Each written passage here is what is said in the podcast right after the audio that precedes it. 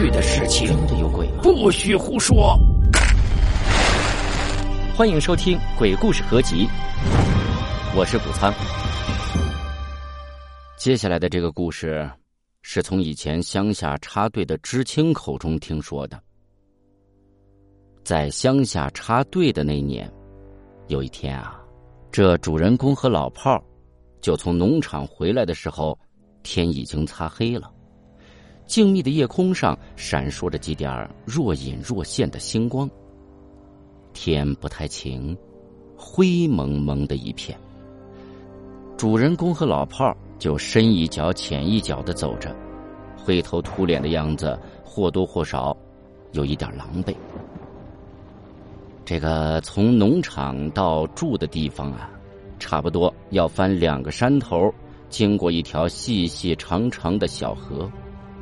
那时候下乡的知青很多呀，农场那边有许多人都安排不了住处，队长就让他们翻过山头，趟过小河，去山那边的农户家寄宿。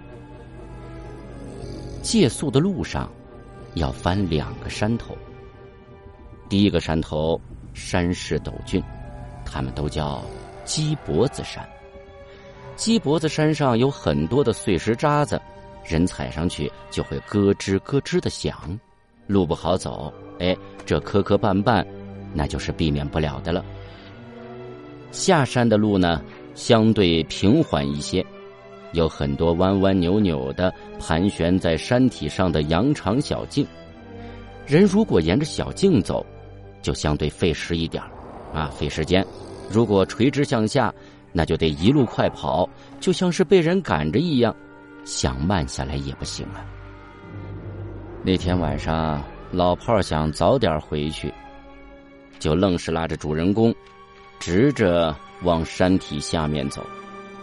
老炮先是在前面撒开了鸭子跑，然后又是一路的狂笑，啊，边跑边笑，声音在山体两侧的左臂右牙之间回荡着。看得出来，老炮很兴奋，但是主人公很疲惫呀。这主人公的体力不如老炮儿，这家伙呀，天生的好体格，壮实的像是一头牛犊子，身上的肌肉是一棱一棱的往上拱。很快，老炮儿就下山了，主人公呢，却在后面羞羞的喘着粗气，拖拖拉拉的在半山腰磨蹭着。下山后的老炮就说：“哎哎，你能不能不要像个娘们一样矫情啊？”能快点下来不？他这样说呢，主人公就深吸了一口气，加快了步子往下窜。下了鸡脖子山，就要过河了。河水很浅，不宽，但是想一步越过去那是不可能的啊！水质清冽，河面浮现着许多苍青色的石头，人可以踩在上面过到河那边。老炮身先士卒，跳着脚。在那些石头上有惊无险的走过，而主人公踩着那些石头左右摇晃，走的是战战兢兢，手舞足蹈的样子，活像是一个即兴表演的小丑。老炮看着主人公这样一副出糗的样子，就哈哈大笑，扯开嗓子说：“喂，你丫的真是服了你了啊！过个河还像个娘们一样。”老炮。是地道的一个糙汉子，很多脏话都带着“娘们”俩字儿，初听呢还有点刺耳，听老炮说多了，那也就不以为然了。主人公讪讪的笑着，没有理会老炮。这过了河，路就好走多了。此时的山野静得出奇，对面的山上左边有一片密密麻麻生长着的玉米地。山的右边是一片野林地，生长着许多的各种树木，随着夜风飒飒的叫着，这声音回荡在山谷中，让人就陡然生出了一丝紧张感。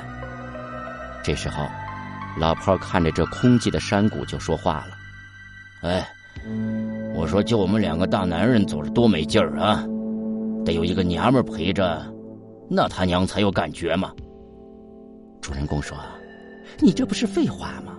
啊，就你这色心不改的样子，深更半夜的，哪个女人敢陪你走啊？